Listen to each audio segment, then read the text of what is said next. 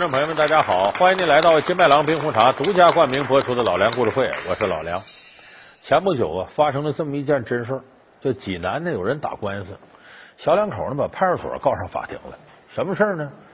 这小两口啊，这个一个姓吕，一个姓张，他俩呢生了个孩子，女儿，给女儿起个什么名呢？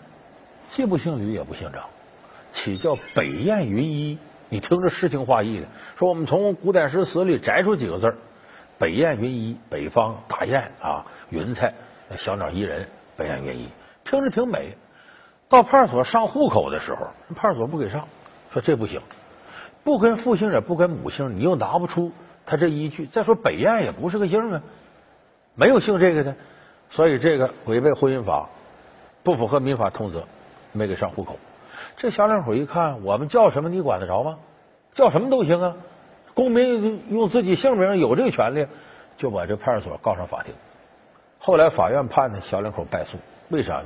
咱不能违背公序良俗。婚姻法里规定，可以随父姓，可以随母姓，或者要拿出正当理由来，你改姓。而这北燕没有这姓，所以你不能胡乱弄。这反映什么呢？咱们的法律偏重公序良俗，偏重传统文化。他确实啊，人这个姓名是什么？这爹娘生，父母给，哎，一起根就有的，所以现在有改名的，但是很少有改姓的。其实改名也都是觉得自己活的不太如意才改，真顺顺当当也没有改的。为啥？这爹妈给的吗？体现咱们对老祖宗、对父辈的一种尊重。但是这个改姓改名啊，你得看什么条件。在中国的封建社会啊，如果要是皇上。让你改姓改名，那可不一样，那个变成了一种政治手段，变成了一种格外的荣誉。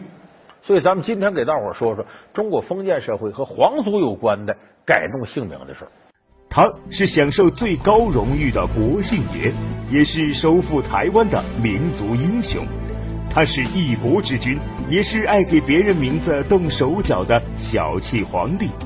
避讳制度为姓氏文化带来什么样的变革？哪位皇帝为百姓改了自己的名字？又是何时皇帝停止了改名讳的无聊举动？老梁故事会为您讲述皇帝改名的秘密。